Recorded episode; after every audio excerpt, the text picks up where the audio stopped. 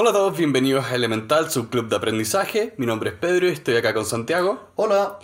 Y esta semana vamos a seguir con, vamos a seguir con nuestra discusión de El elemento de Ken Robinson, que vamos recordando un poco de ese libro, era cómo teníamos que encontrar aquella cosa que éramos buenos y nos gustaba hacer.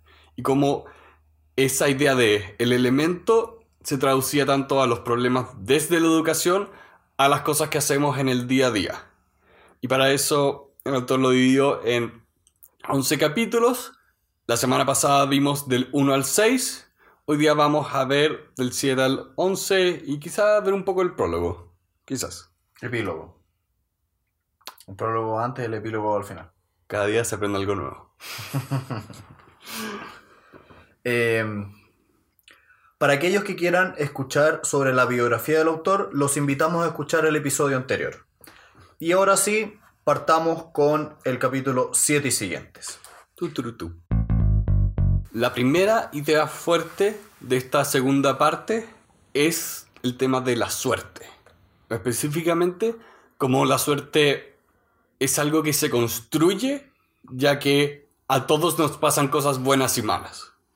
Y se construye a propósito de la actitud que tomamos frente a la vida.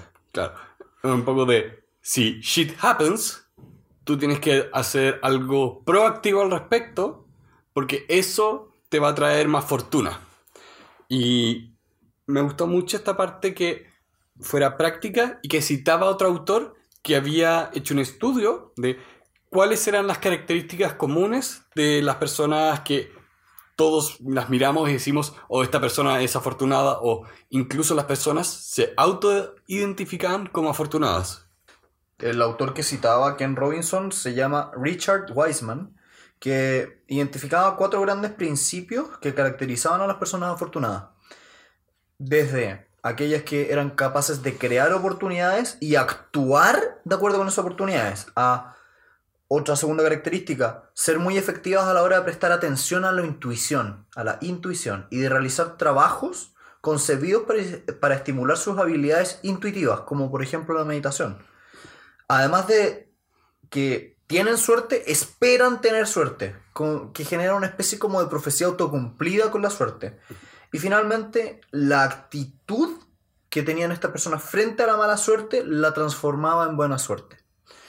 Yo creo que lo que más me llamó la atención de esta idea era que está en nuestra propia mente y nuestra propia percepción de los hechos la posibilidad de tener buena suerte.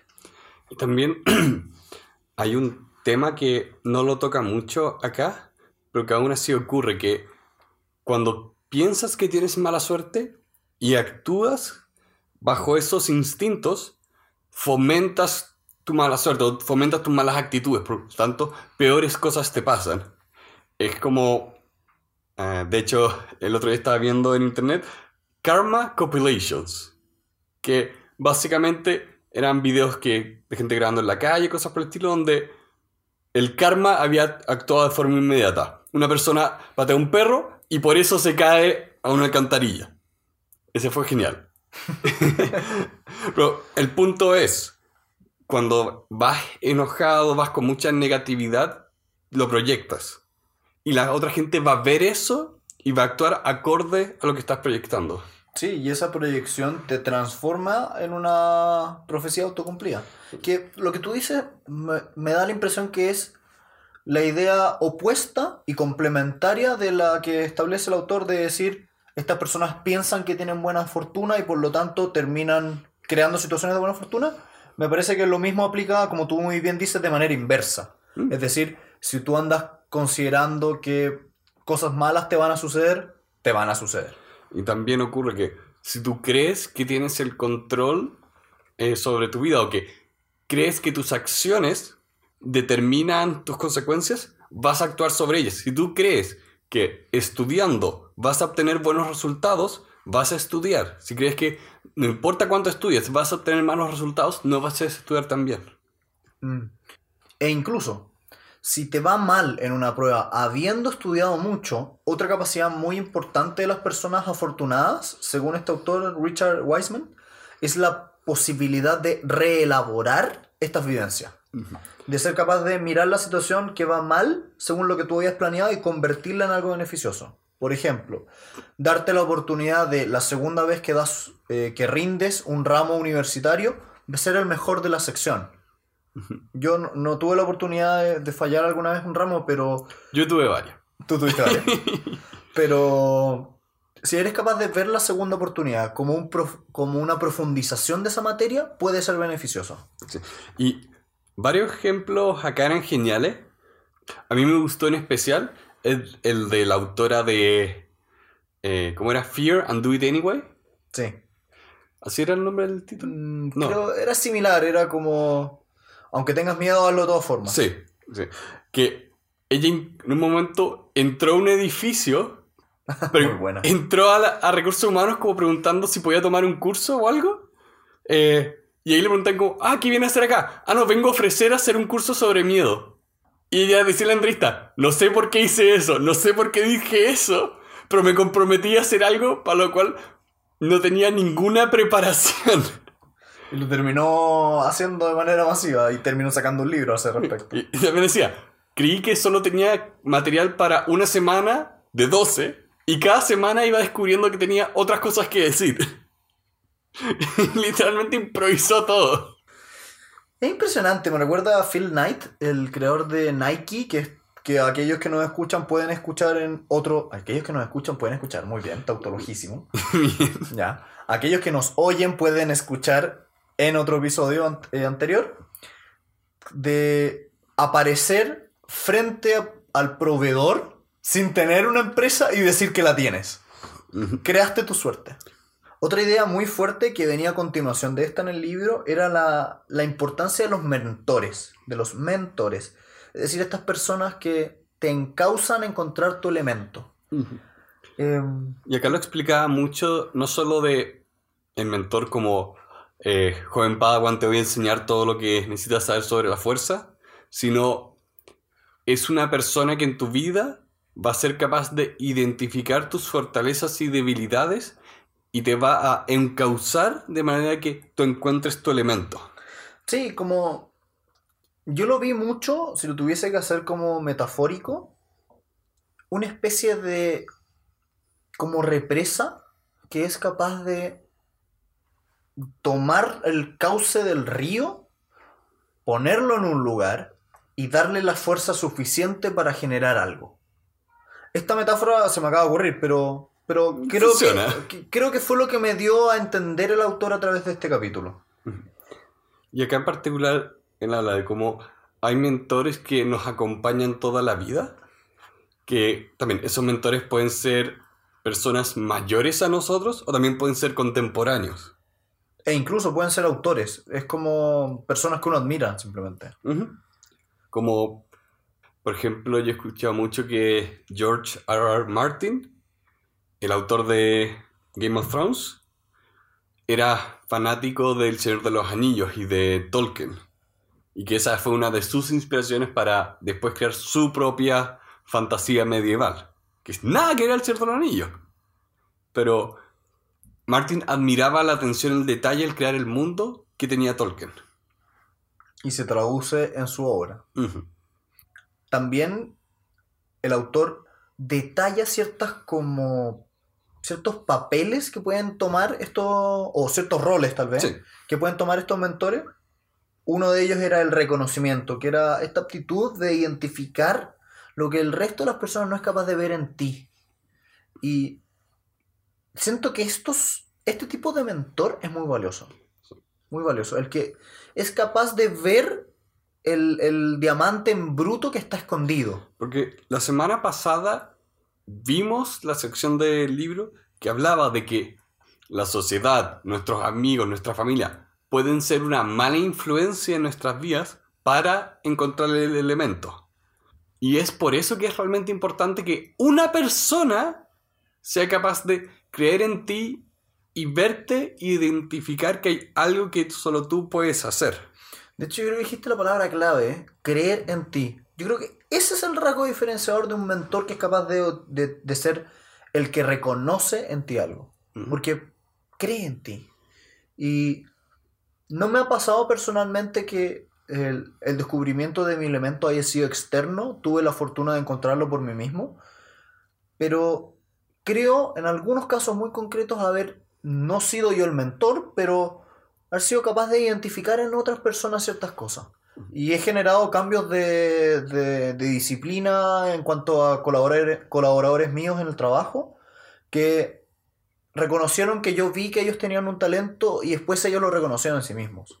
Entonces, como tú decías hace un minuto, hay mentores de toda la vida, pero también hay mentores del minuto. Mentores, personas que en un momento de tu vida fueron claves. Sí. Para mí fue clave mi profesor de recursos humanos, que por un lado fue en su clase donde descubrí tanto el video de Ken Robinson como todo lo que era la RSA, que se tradujo a podcast, que tra- se tradujo a libros, que se tradujo a aprender, Entonces tradujo a hoy. a hoy. Y también dentro de su clase él tenía muy buena metodología que a mí me motivó mucho hacerlo muy muy bien. Y para el final de el segundo curso con él, yo era de no sé si las mejores notas, porque mi nota individual no eran las mejores, pero sí fuimos el segundo mejor grupo de 10, porque también había varios trabajos en equipo. Esto se relaciona mucho con este segundo tipo de mentor que se menciona, que es aquel que estimula, que es aquel que te hace creer que lo que es imposible o improbable, en verdad es capaz de, de hacerse. Estamos on fire hoy día. Estamos con unas transiciones maravillosas. ¿Tú te Eh, acuerdas en Cosmos cuando Neil deGrasse Tyson habla como él conoció a Carl Sagan? Eh, solamente contextualizando, esto es un programa de televisión que lo pueden encontrar en Netflix. ¿Ya? Sí, sí me acuerdo. Sí. Y también, ese programa de televisión tuvo una versión anterior con Carl Sagan. Carl Sagan era famoso por ser un no ser solo un científico, solo un científico, sino que también ser un comunicador. Y Neil deGrasse Tyson, que hizo la nueva versión de ese programa, contaba su experiencia personal con él, como Carl Sagan fue tan amable con él que él decía, yo ya sabía que quería ser un científico cuando conocí a Carl Sagan, pero ahora, por ese momento descubrí qué clase de científico quería ser. Estimulador. Es estimulador. Y Neil deGrasse Tyson hoy en día es de los mejores comunicadores de ciencias que existen. Y tiene voz de mermelada. Sin comentarios. Otro tipo de mentor muy interesante que... Te rompí. No, aquí muy bueno, pero sin comentarios. Otra idea muy interesante respecto a los mentores es aquel que es capaz de facilitar.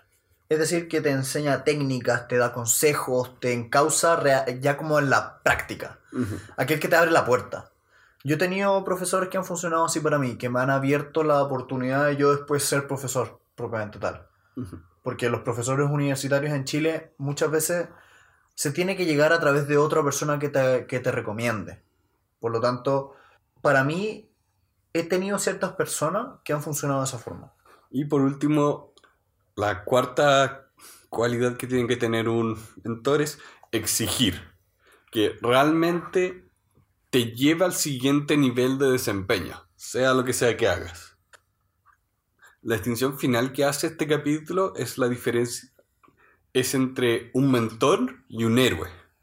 Y cómo nosotros podemos admirar personas y eso se convierte en nuestros héroes, pero un mentor tiene que ser algo más cercano. Tiene que ser algo más que. algo que cumpla con todas estas cualidades. Porque un héroe nos puede inspirar. Un mentor va a ser estas cuatro cosas que mencionamos. Y más. Otra pregunta interesante de este libro es, ¿es demasiado tarde para encontrar tu elemento? Obviamente la respuesta es no, pero creo que es importante dejar en la superficie este tipo de ideas, porque habitualmente a medida que las personas pasan una determinada cantidad de años de vida, tienden a creer que se acabó su oportunidad. Empiezan a decir, yo quería hacer tal cosa y ya no lo hice. Lo cual es una lástima porque tantas grandes obras, tantos grandes emprendimientos, tantas grandes ideas nacieron de personas con mucha edad. Entonces, ¿cómo es posible que te cierres a encontrar la posibilidad de encontrar lo que te gusta y que eres bueno, aunque tengas 100 años? hay muchos, y de hecho, de hecho acá el autor distingue que si bien hay disciplinas que sí, se te puede haber pasado la oportunidad, como puede ser las Los- Olimpiadas, Sí, los deportes en general.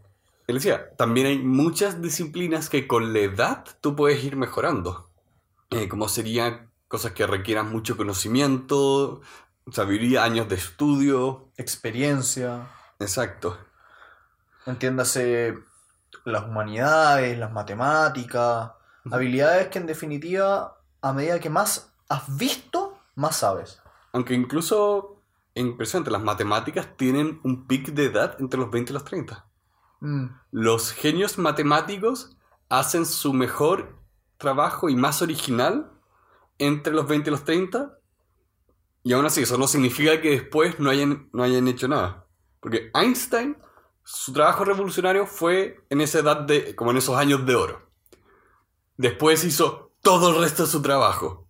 Y de las personas notables en la historia es ah, este estadounidense de la Revolución Americana con el Franklin. Franklin. Benjamin Franklin. Benjamin Franklin hizo todo su trabajo por el cual es famoso después de los 40, cuando había hecho ya su fortuna. De hecho, muchas personas, ah, el libro de hecho habla de eso, encuentran verdaderamente su vocación a una edad vieja, sobre todo en las áreas de la, por ejemplo, humanidades. Y es bastante bueno para nosotros, que somos humanistas. Yo no soy, ya, me gustan las matemáticas, he hecho muchas clases de álgebra y todo lo que tú quieras. Pero en estricto rigor yo soy humanista de fondo. Por lo tanto, qué bueno para nosotros saber que este tipo de habilidades va a ir mejorando con los años, ¿no es cierto? Pero también el autor va- da muchos ejemplos de otras cosas, donde personas casi que a los 70 años descubrían que tenían habilidades que no habían explotado. Mucha de la innovación viene de la capacidad de juntar dos disciplinas o de capacidades creativas, y esas no tienen edad en la medida que tú entrenes tu capacidad para hacer esas conexiones. Es cosa de pensar de que toda la tecnología que usamos actualmente la inventó gente que nos duplica o triplica en edad. Acá es cuando habla de que puedes hacer tu elemento y otra cosa al mismo tiempo. Es en el episodio eh, siguiente. Ya que estamos en eso, eh, la siguiente idea fuerte de este libro tiene que ver con los amateurs o novatos y los pro o los profesionales. El autor dice, muchas, muchas personas perciben a los amateurs como personas que hacen un trabajo de características inferiores, de calidad inferior. Y si es que tú haces algo que está fuera de tu profesión, como hobby, como amateur, pero en realidad es algo que está dentro de tu elemento, muchas veces pasa a ser lo que el autor te llama como un pro-am, De pro amateur. de pro-amateur. Una persona que no obstante no dedicarse a eso a tiempo completo y a hacerlo como su hobby, lo hace tan bien, porque lo ama, que la calidad del producto creado es muy alta. Y de hecho, hoy en día con Internet y en la forma en que funciona Internet, se ha democratizado tanto el plano de juego que realmente cualquier persona puede partir con un hobby y convertirlo quizá no en una profesión, pero en algo suficientemente bueno como para seguir haciéndolo para el resto de su vida. Que unas cosas que acá él mencionaba y que daba también, de nuevo, muchos ejemplos de personas que lo han hecho, que si bien no renuncian a sus trabajos, descubren su elemento y a través de su elemento le dan riqueza a su vida. Que eso era algo muy importante acá. Sí, y de hecho, encontrar un hobby, el autor lo reconoce, encontrar un hobby que se encuentre dentro de tu elemento, incluso te puede ayudar a sobrellevar de mejor manera ese trabajo que te da de comer, que no te gusta tanto. Y yo diría que es muy cierto. Yo lo he vivido en carne propia donde he estado trabajando en lugares donde me gustan pero no me apasionan y tener un proyecto paralelo que sí me apasiona y que hace muy llevadero la rutina, digamos. Él acá incluso habla de una... eh, No tengo el nombre escrito al frente, pero era una mujer que toda su vida soñaba con trabajar como ejecutiva. Decía, yo me miraba a mí mismo con ropa formal mandando gente en una empresa. Y haciendo eso, que le gustaba, descubrió que también le gustaba bailar. Y creo que también ganó varios premios bailando. Mm. O puede que lo esté confundiendo con otra del mismo libro. El punto es, ella se encontraba en su elemento con esta segunda actividad y no renunciaba a la primera porque también le gustaba. Es que es el tema. Este libro encuentro que es muy amable en cuanto a los términos que usa, como de no son absolutos, esto no es un dogma y es, es importante que hagas la exploración interna y que enriquezcas tu vida. Y este para mí fue la idea que más cementó eso, de que es importante enriquecer tu vida, no enriquecerte. Mm. De hecho, hace la distinción entre. Es importante mantener un equilibrio entre ganarse la vida y vivir la vida. Exacto. Yo pienso en mi abuelo que su elemento definitivamente fue la medicina. Eso está fuera de duda, hizo lo que amó toda su vida. Pero ahora está en un momento donde apenas puede ejercerlo. La edad le quitó su elemento. Él es un- una persona de casi 90 años. Ya no puede ejercer, aunque sea diabetólogo, apenas puede ejercer. Entonces es importante cultivar cosas que te puedan acompañar lo más la mayor cantidad de tiempo posible. Es cultivar una buena vejez. Y también la, la posibilidad de reelaborar tu, tu elemento a medida que pasan los años. Hay una frase de otro autor, de otro libro que se llama Les Brown, que dice, si los sueños no cambiaran, todos seríamos bomberos y astronautas. Exacto. Y por último, el autor vuelve a educación. Y el problema que hay en la educación que no estamos logrando ayudar a todas las personas a encontrar su elemento. Y de hecho él dice, muchas de las personas de este libro que encontraron su elemento, lo encontraron después de haber pasado por la educación tradicional o a pesar de la educación tradicional. Sobre todo a pesar de... Exacto. Y bueno, eso se amarra mucho a lo que fue su charla que lo hizo famoso de son los colegios lugares donde se destruye la creatividad. Porque uno de los problemas que tiene la educación moderna es que la estandarización está destruyendo la motivación, la creatividad y está haciendo que todo el proceso deje de funcionar como debe funcionar.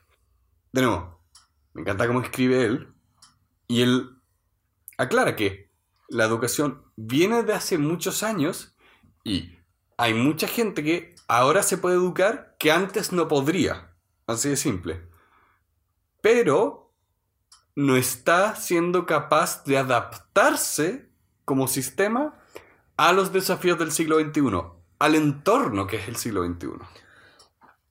El autor hace una disquisición histórica sobre de dónde viene nuestro sistema educativo moderno y lo enfoca en Inglaterra del siglo XVIII, revolución industrial. Y dice, nuestra educación actual es un fiel reflejo de la fábrica de la industrialización, de segmentar a los alumnos por edad, como si su fecha de fabricación fuese lo más importante. Utilizar campanas como las campanas de, los indust- de las industrias por lo general.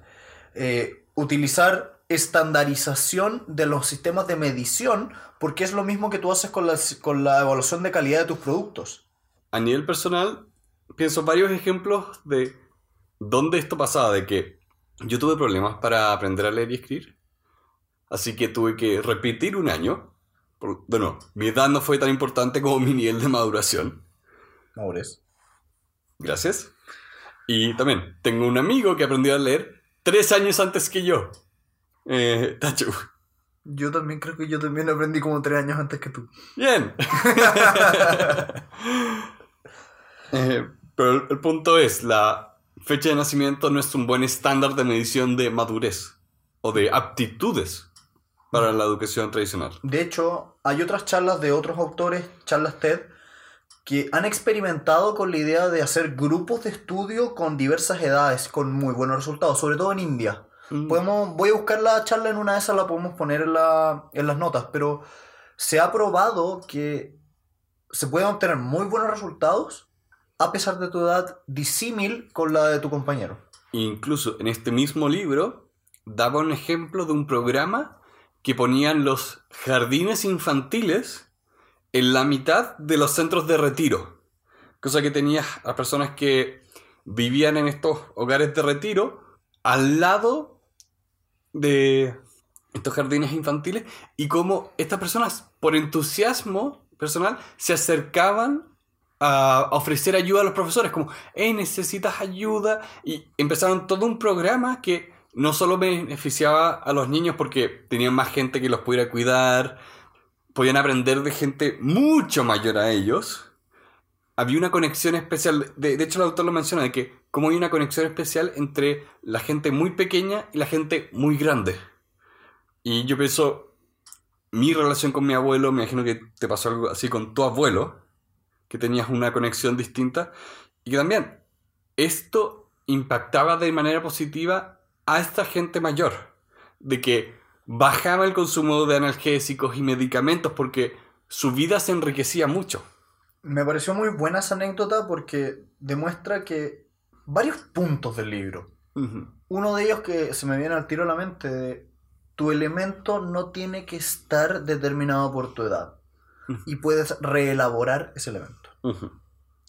Otro fenómeno que me llamó mucho la atención y que es una idea muy interesante el libro es cómo han perdido valor los títulos universitarios a lo largo del tiempo y cómo se ha ido como inflando la necesidad de títulos para llegar a una determinada a una determinada vocación o trabajo.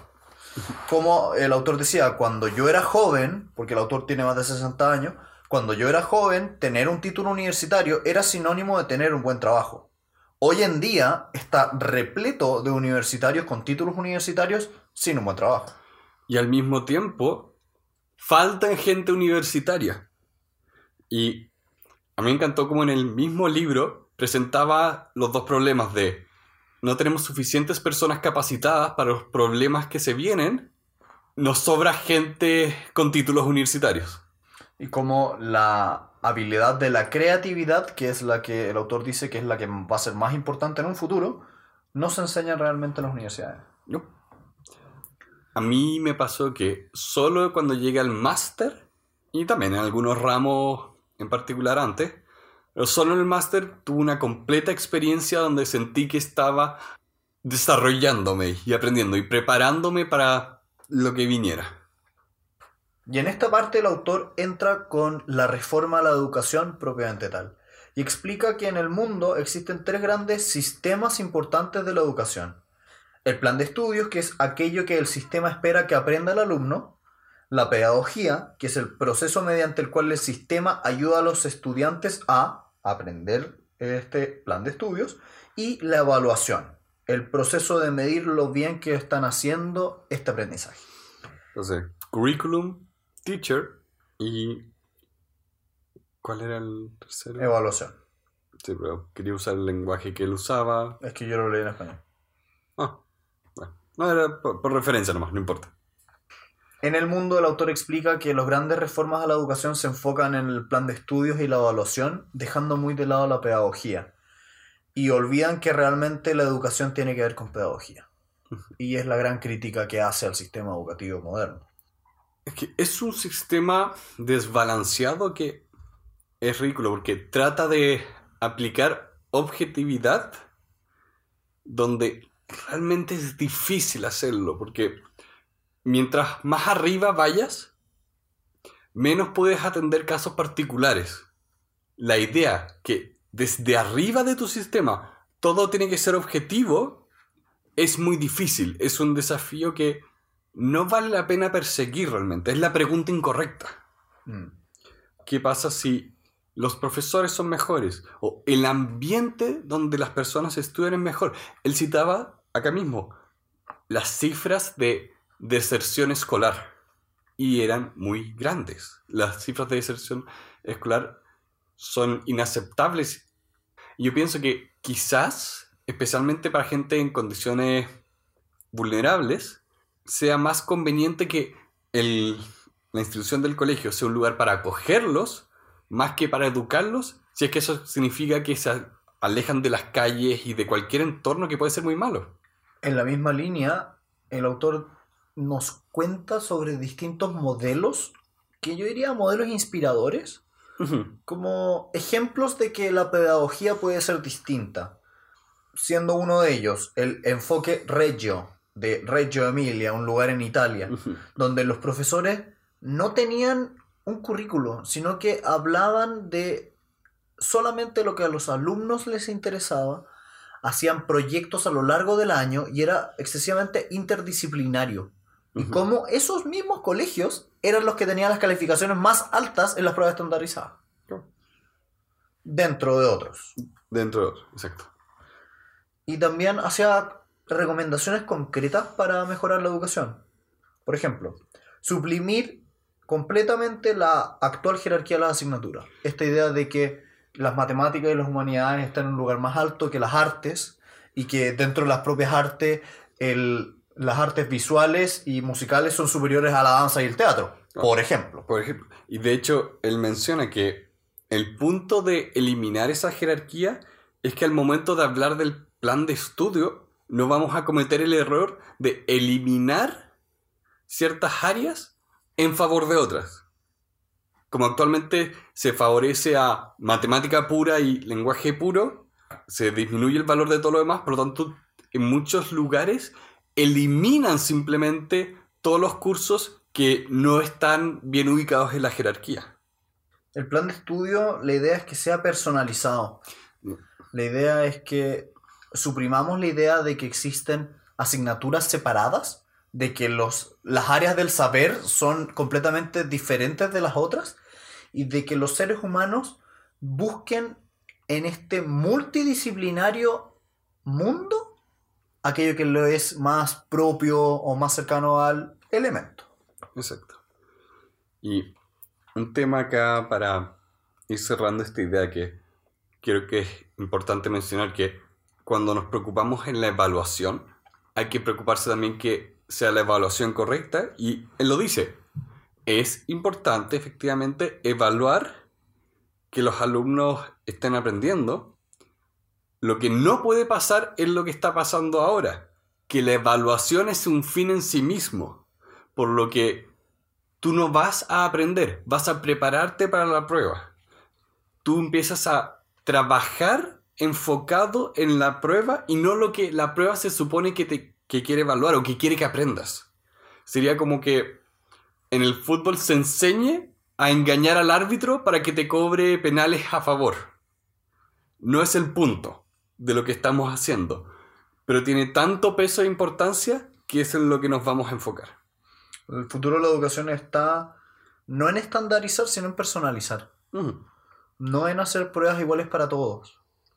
Exacto. Y, explot y efectivamente explotar las diversas habilidades que tenemos. Y con eso llegamos al epílogo, que a mi parecer es un poquitito débil, un poquitito blando. Sentí que repetía ciertas ideas, pero no tenía un llamado a la acción tan claro. Encontré débil este epílogo. No sé qué te pareció a ti. Mm, Por ejemplo, ¿qué idea rescataste del epílogo? no, lo- es que no lo vi como una conclusión del libro. Para mí fue... Eso estaba en la parte anterior. Si puedo pensar en una película, el- la tercera película del Señor de los Anillos tiene 15 minutos de final. El clímax está antes. Esos 15 minutos son solo para cerrar todo. Acá, en este libro, para mí fue mis 15 minutos de ver cosas que no cabían acá, pero que son importantes y que se extienden un poco de lo que ya dije. Pero por eso, sentí que era agregar un poco más por ahí por allá del contenido del libro, pero derechamente yo lo podría haber sacado y quedamente, quedaba igualmente bueno el libro. A mí me dio esa impresión. Sí, lo, lo podría sacar. Personalmente no lo sacaría porque, de nuevo, son cosas que se van extendiendo de lo anterior. ¿Ah? ¿Me gusta el libro? ¿Te gustó el libro? Sí. si no se notó, lo reitero. Si tuvieras que ponerle una nota, del 1 al 10. Mi tema siempre fue acá de un 9 o un 10. No estaba seguro del 10, pero viendo cómo el libro partió con educación, después tuvo en el centro todo este pedazo de que era los beneficios del, del elemento como forma de vivir, de, y como termina de nuevo en, edu- en educación y conecta todo, creo que quiero premiar esa forma de escribir, quiero premiar la gentileza con la que encuentro que este libro presenta sus ideas, que es crítico, es, es muy crítico con ciertas cosas, pero no es dogmático con sus propias ideas. Entiende que muchas cosas tienen contraste, que hay gente que no tiene los problemas que otros pueden tener. Y quiere también ayudar a esas personas, quiere ayudar incluso a las personas que no tienen ningún problema. Por eso y porque también presenta la, la idea más importante que tenemos que empezar a discutir cómo vamos a enseñar hacia el futuro. Creo que para mí esto es un 10. Porque tiene una recursividad que me gustó mucho y habla de ideas muy positivas, muy fuertes, de una manera que no es como un libro de autoayuda. No es como, oh, es que es bonito estar feliz. Acá esto es muy académico, es muy sistemático, es muy flexible también. Así que con eso me quedaría tranquilo con un 10. Siento que si lo explico más me voy a empezar a repetir. Así que dispara. Para mí personalmente este es definitivamente un 10. Este es un libro que yo he revisitado ya tres veces. Lo leí una primera vez hace unos 5 años, lo volví a leer hace unos 2, lo vuelvo a leer hoy. Y cada vez encuentro cosas nuevas. Por lo tanto, es muy buen libro para entregarte mensajes y ser completamente rico en ideas a pesar de que vuelvas en muchos años. Es un libro que yo definitivamente recomendaría a toda persona que está en un momento ya sea de crisis vocacional, de encontrarse uno mismo, o derechamente a aquellas personas que están dejando su último año escolar a portas de entrar a la universidad y decidiendo cuál quiere ser su destino o carrera. Yo este libro, en Chile tenemos eh, muchos años de, de, enseñanza escolar y básica y después tenemos una enseñanza universitaria. El último año de esa enseñanza escolar yo creo que este libro debería estar ahí. Entregárselo a todos los alumnos para que todos ellos busquen con esta idea de lo que te gusta y lo que eres bueno, cuál es su futuro universitario. Sí, incluso yo pienso cómo funcionan la, cómo funciona la enseñanza media o incluso la básica y cómo acá en uno de los ejemplos que daba el libro los mismos niños estaban a cargo un poco del colegio. No tanto así de... No entrar en detalle si era así también del currículum, pero sí estaban al cargo del colegio. Les daban responsabilidades y actividades de juego que los motivaba a ser responsables, los motiva a ser adultos. Es un poco cuando los niños juegan a la casa, juegan, juegan a ser adultos y eso, esa es su forma de aprender el mundo que les va a tocar después. Y me encanta la idea también de el futuro de la educación es la personalización de la educación. Y creo que eso es algo que se aplica acá, algo que se ve en ya muchos lados.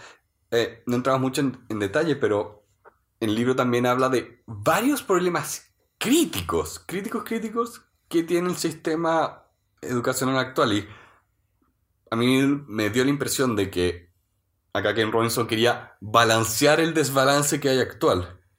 Y voy, voy a poner las notas eh, a un par de programas que he visto que hablan de educación antes para que se den cuenta de la extensión en algunas partes del problema de la estandarización eh, de la malla curricular y de las evaluaciones y como a veces hay muchos conflictos de interés de por medio. Eh, el, tema da para mucho, mucho, Si tuvieras que elegir un, una idea fuerte, ¿cuál fue la que más te gustó del libro? La diferencia de enriquecerse y tener una vida rica.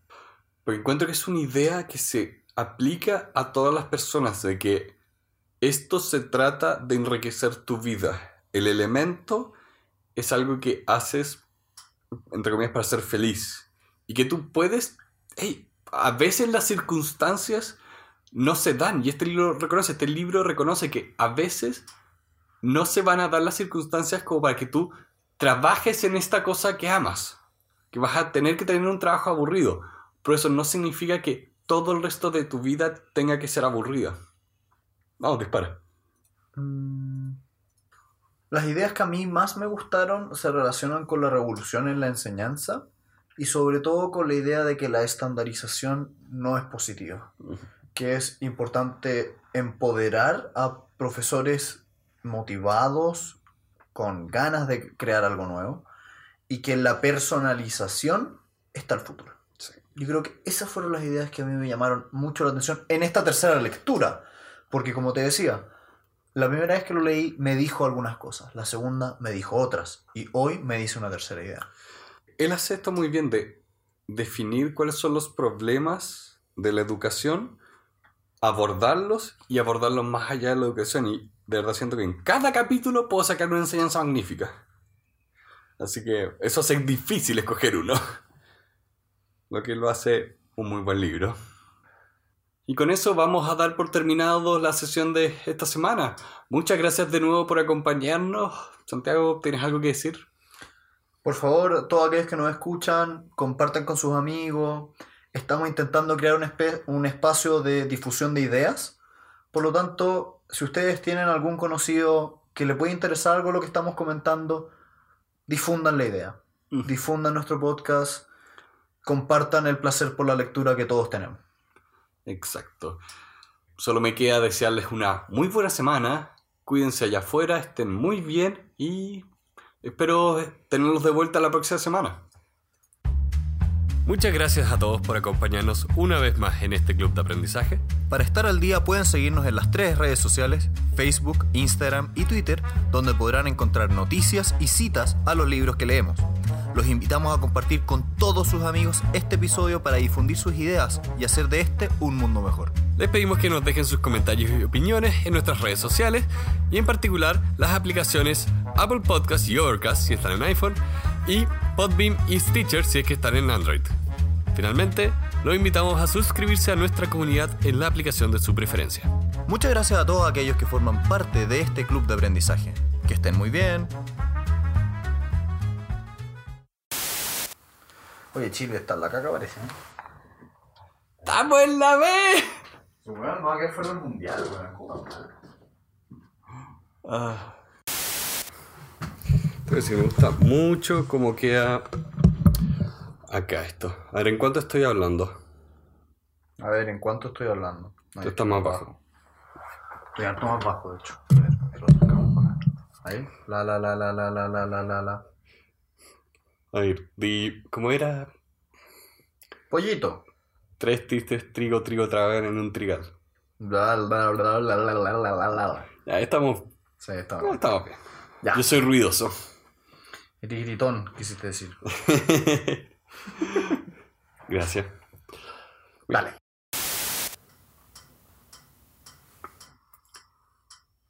¿Cuánto se demora en partir?